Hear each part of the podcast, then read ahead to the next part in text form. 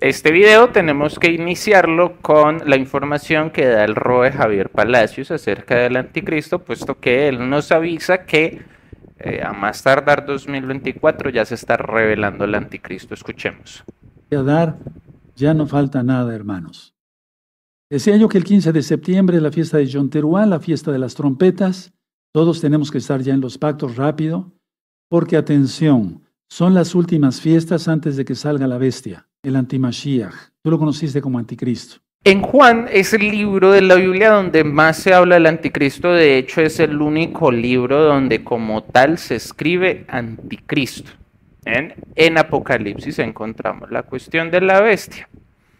Aquí en, en Primera de Juan 2.18 nos dice que como ya vemos que hay muchos anticristos, que han surgido muchos anticristos, entonces ya conocemos que es el último tiempo, sabemos que es el último tiempo por esto. El anticristo viene siendo el enemigo de Cristo, viene siendo una persona, un líder religioso, un líder político, un líder empresarial que encarna las ideas diferentes a las de Cristo. Bien, en Apocalipsis 13:13 nosotros estuvimos viendo en nuestro video anterior, e, e, este versículo lo estuvimos viendo en nuestro, en nuestro video anterior, puesto que estuvimos hablando de los incendios en el mundo, que estos incendios parecía que no eran normales, que no eran naturales, que al parecer eran provocados por tecnología. Y acá dice que incluso la bestia hace descender fuego del cielo delante de los hombres podemos estar viendo que una o muchas señales empiezan a cumplirse y aquí este versículo de Juan nos puede estar advirtiendo que es posible que no sea un solo anticristo.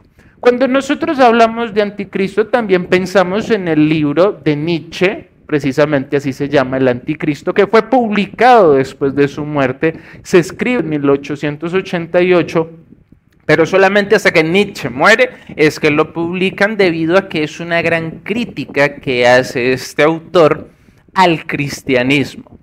En las cartas Illuminati también se muestra cómo el anticristo va a ser fundamental para estos últimos tiempos, para esta nueva reorganización y de hecho, mis amigos, e, en otras palabras, haciéndolo más sencillo, el anticristo va a ser el nuevo gobernador de la tierra. Nosotros sabemos que nos vamos a organizar en una aldea global, hacia allá está apuntando absolutamente todo.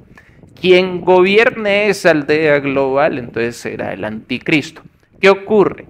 Que ese anticristo es un líder amoral, es un líder que quiere acabar con la humanidad, es un líder que va a acabar eh, las, las cosas que son aburridas para la mayoría de la gente, mm, como el matrimonio y cosas así, todo eso se va a acabar. Y resulta que hay una élite poderosa que está cumpliendo absolutamente todas las profecías, está acaparando ese camino para que llegue ese gran líder mundial, ese rey, ese elegido, la encarnación puede ser de Satanás. Aquí esta carta Illuminati nos dice que cuando el anticristo entre en juego, todos los grupos de la iglesia deben eliminar todas sus fichas de acción y colocarlas en el anticristo. Ojo, mis amigos, que todos los grupos religiosos, todos los grupos de la iglesia van a desaparecer, es decir, el ecumenismo, mis estimadísimos amigos. Y en nuestro video anterior estuvimos hablando precisamente de ese mensaje encriptado que nos envió Francisco, que tenemos que adaptarnos al, al cambio. Entonces, en pocas palabras, el ecumenismo hace parte del anticristo. El anticristo se opone totalmente a las ideas de Cristo. Eso es algo que tenemos que tener en cuenta. Y la llegada del anticristo se asocia, por supuesto, con la era del engaño y la tribulación donde se van a intensificar los conflictos espirituales. Se cree entonces que este líder va a ser un líder carismático que se va a ganar el amor de la gente y que la gente lo va a defender. Estos pueden ser algunos opcionados, aunque no podemos olvidar que la ONU tiene su secretario general, así que es posible que el anticristo sea el mismo secretario general de la ONU. Primero opcionado, Macron. Segundo opcionado, Jeff Bezos. Tercer opcionado, el Papa Francisco. Siguiente opcionado, Vladimir Putin. Siguiente, Xi Jinping. El siguiente, Bill Gates. El siguiente, Mark Zuckerberg. Y el siguiente, Elon Musk. Por favor, escríbanme ahí en el chat de este estreno, ustedes quién creen, quién considera que puede ser el anticristo. Y es que, bueno, eh, por, por decir algo, digamos que todos los que nombramos anteriormente tienen sus opciones, ¿no? Y tienen eh, eh, su porqué. Hablemos de Musk rápidamente. Este disfraz, por supuesto, no fue porque sí. Y así, si uno analiza cada uno de estos sujetos, cada uno ha hecho sus cositas. Y el mundo, mis amigos, le ha dado la bienvenida a este anticristo de distintas maneras. Y vamos a ver solamente una de las muchas maneras que le han dado la bienvenida. Y veamos entonces este grandísimo ejemplo, que es el túnel de San Gotardo, el cual estuvimos analizando en algún, en algún video que les voy a dejar, por supuesto, ahí en Telegram para que lo vean una vez terminemos este estreno, que si estás viendo este video en estreno, pues eh, muchas gracias por estar ahí participando en el chat, por la compañía. Miren esto, por ejemplo. A ver, en el clip anterior me quería enfocar mucho en este ángel que está acá.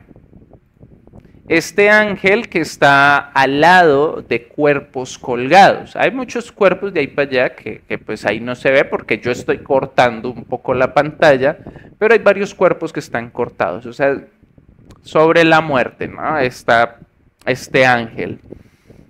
Tenemos ahora eh, la siguiente figura, que es esta cabra, que la cabra ha sido enaltecida gracias a los mejores del mundo, Messi y, tal, bueno, en fin. Y tenemos también dentro de esta inauguración un simbolismo bastante extraño pero a la vez conocido porque nos remarca ese ojo, el ojo que todo lo ve, que ya vamos a ver más adelante este ojo otra vez, pero también tres fantasmas, parece tres almas. Eh, es una alegoría bastante fuerte a la muerte, este túnel de San Gotardo. Excusas, excusas todas las que quieran, mis amigos, todas las excusas del mundo nos las ponen, así como, no, pero es que Goat también significa cabra, pero es que la verdad es que Goat es great of all times, el mejor de todos los, eh, son palabritas, y a nosotros ya no nos enredan con palabritas. Desde que le llamaron nueva normalidad nos dimos cuenta de este engaño de las palabritas. Acá nos dicen es que hubo muchos muertos mientras estaba construyéndose el túnel de San Gotardo. Entonces le quisimos hacer una honra a esas pobres almas que dejaron sus cuerpos, su sangre y todo en la construcción. Puras patrañas. No nos engañan más con esas palabritas. Miremos lo siguiente. Acá vemos una especie de, abrazo a esta cabra, que esta cabra en realidad representa a Satanás. Este no es el anticristo, este es Satanás quien siempre ha estado en la tierra, quien estuvo primero que los seres humanos aquí en la tierra, quien engañó a la mujer para que la mujer engañara al hombre y nos alejáramos totalmente de la gloria divina, de la vida eterna, de la sabiduría celestial y universal.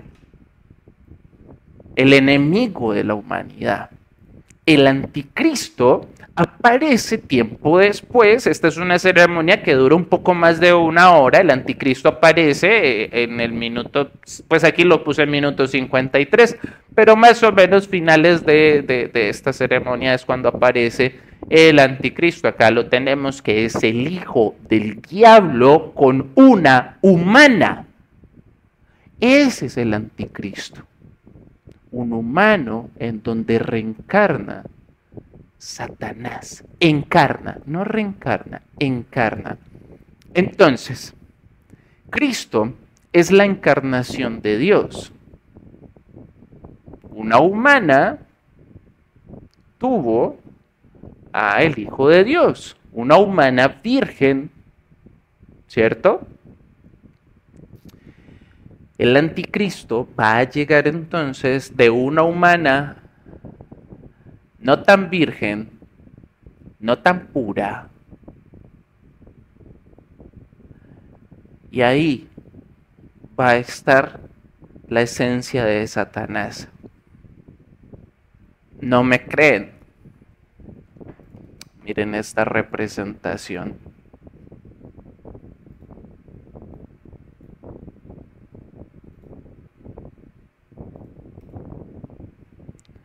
Notamos, notamos aquí, ¿cierto que sí?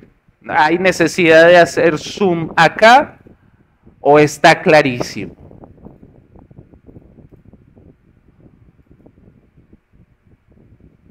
Bueno, creo que está muy claro, está muy claro este asunto. Si ustedes de pronto necesitan ver eh, con mayor detalle este video, se los voy a enviar por Telegram cuando terminemos, asimismo, eh, cuando terminemos el estreno de este video. Asimismo, les voy a enviar algunos videos que estuvimos haciendo en su momento, como por ejemplo el Super Bowl de 2021, en donde The Weeknd también le da la bienvenida al anticristo, un análisis que hicimos acá. Igual el análisis del túnel de San Gotardo también que lo hicimos acá. Un poco de la simbología. También, por supuesto, la presentación del Super Bowl, donde aparece Madonna, donde también es la bienvenida al amo de, todos ellos, al anticristo. ¿Por qué el pesebre del Vaticano? Porque resulta que el pesebre del Vaticano, así como lo estuvimos viendo en el túnel de San Gotardo, este pesebre es una encomendación de los muertos. Es una honra a los muertos. Muerte. Y si nosotros entonces analizamos, vemos que en el centro aparece el mismísimo Anubis, el guardián de los muertos, y que justamente en iPad Go 2 nos muestran también esta imagen y ahí está Jesús, mis amigos, y no sabemos si aquí nos están mostrando a Jesús o al anticristo, pero también está esa imagen alusión al guardián de los muertos. Dice, así ahora han surgido muchos anticristos, por eso conocemos que es el último tiempo.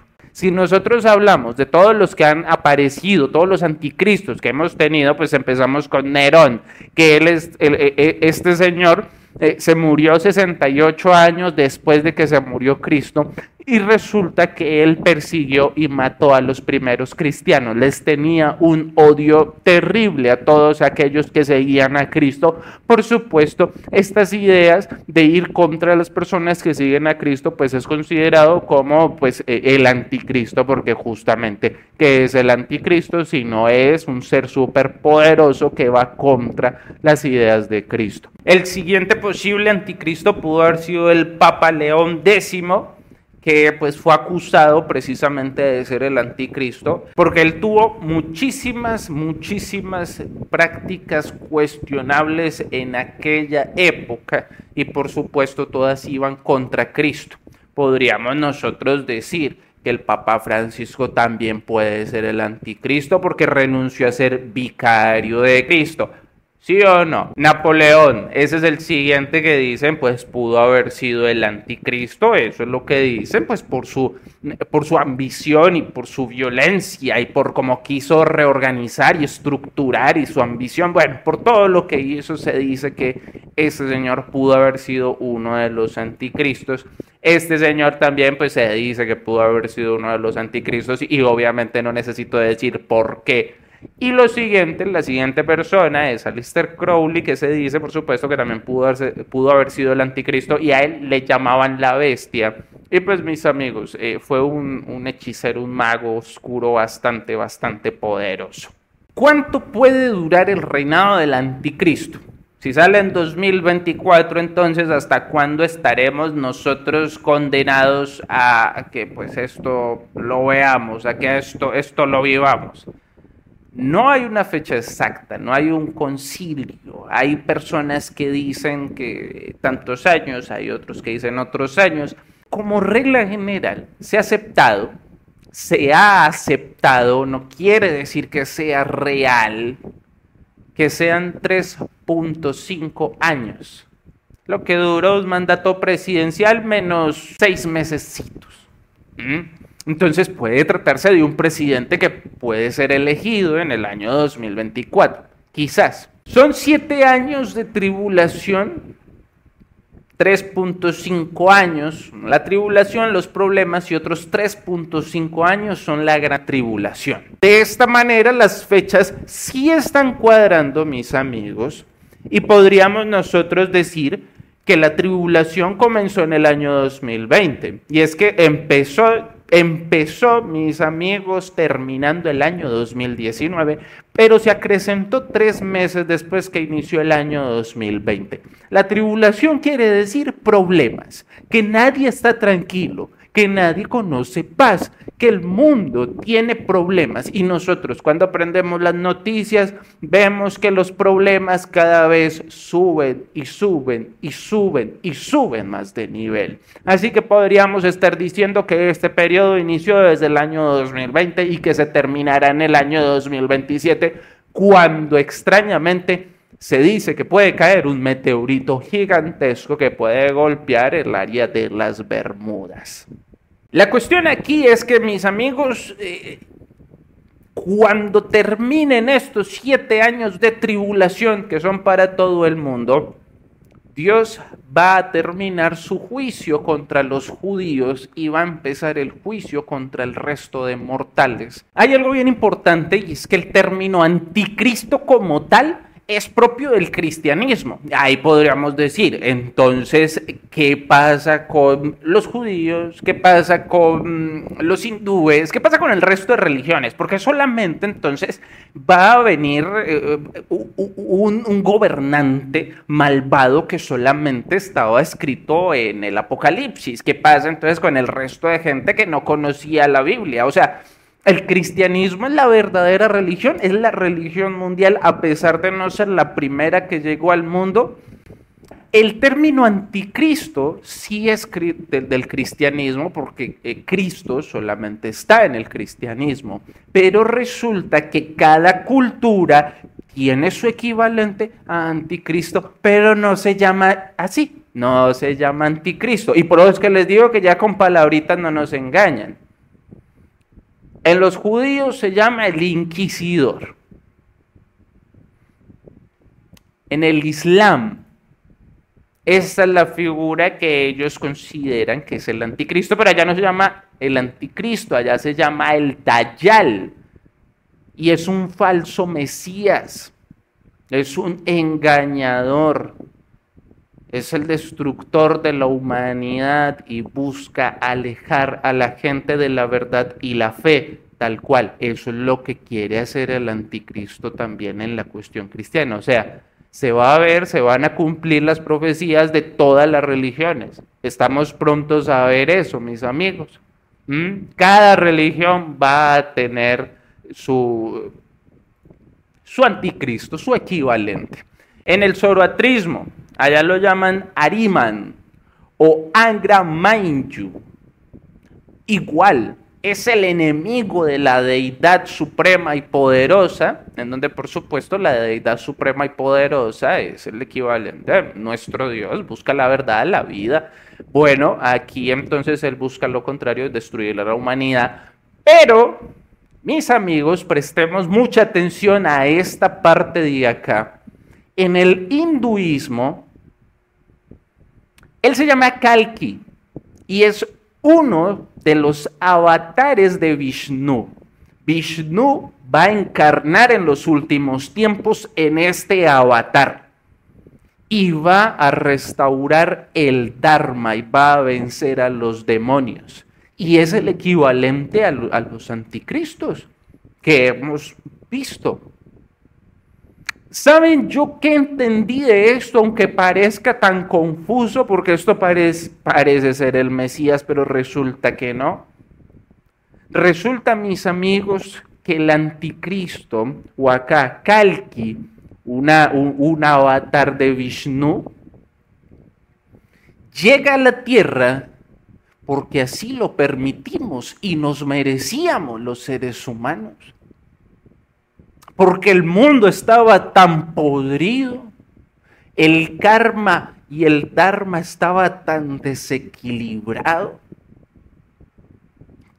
que encarnó Dios en la tierra para darle el merecido a quien tenía que recibir ese merecido si lo vemos por la parte positiva. En el Apocalipsis nos narran que vienen dos bestias. Esta es la primera bestia. La primera bestia se menciona en el Apocalipsis 13 del 1 al 10. Dice que emerge del mar, que tiene siete cabezas, diez cuernos, y que su reinado se caracteriza por el engaño y la persecución a los seguidores de Dios. La primera bestia, según algunos teólogos, está representando al anticristo. La segunda bestia vendría siendo el falso profeta, que, en Apocalipsis 13, del 11 al 18, nos describen bien esta situación y este emerge de la tierra. Y dice que emerge autoridad sobre la primera bestia, o sea, el falso profeta tiene autoridad sobre el anticristo. Y dice que ese falso profeta, imagínense ustedes lo poderoso que es, que tiene poder sobre el anticristo. Ese falso profeta, mis amigos, tiene como número base el 666 y pues su papel principal está vinculado, por supuesto, al anticristo.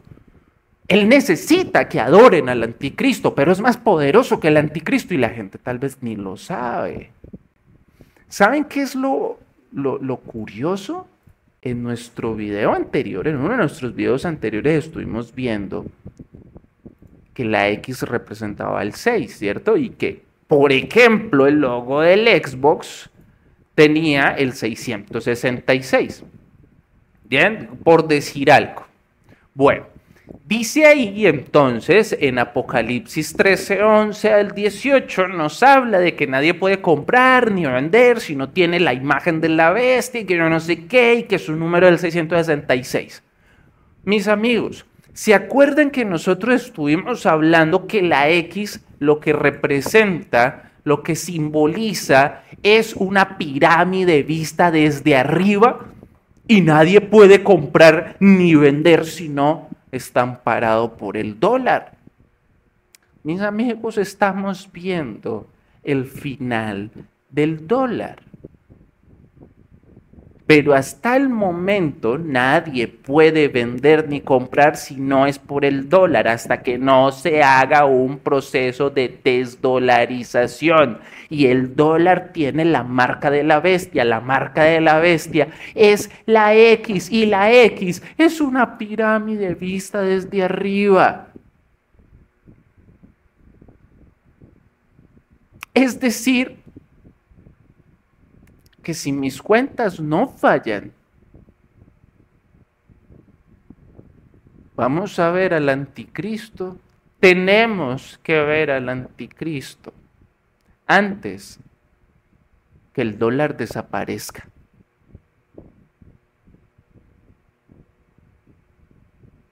Este fue el Samuel Lozano y si te gustó, nos vemos en una próxima ocasión. Chao.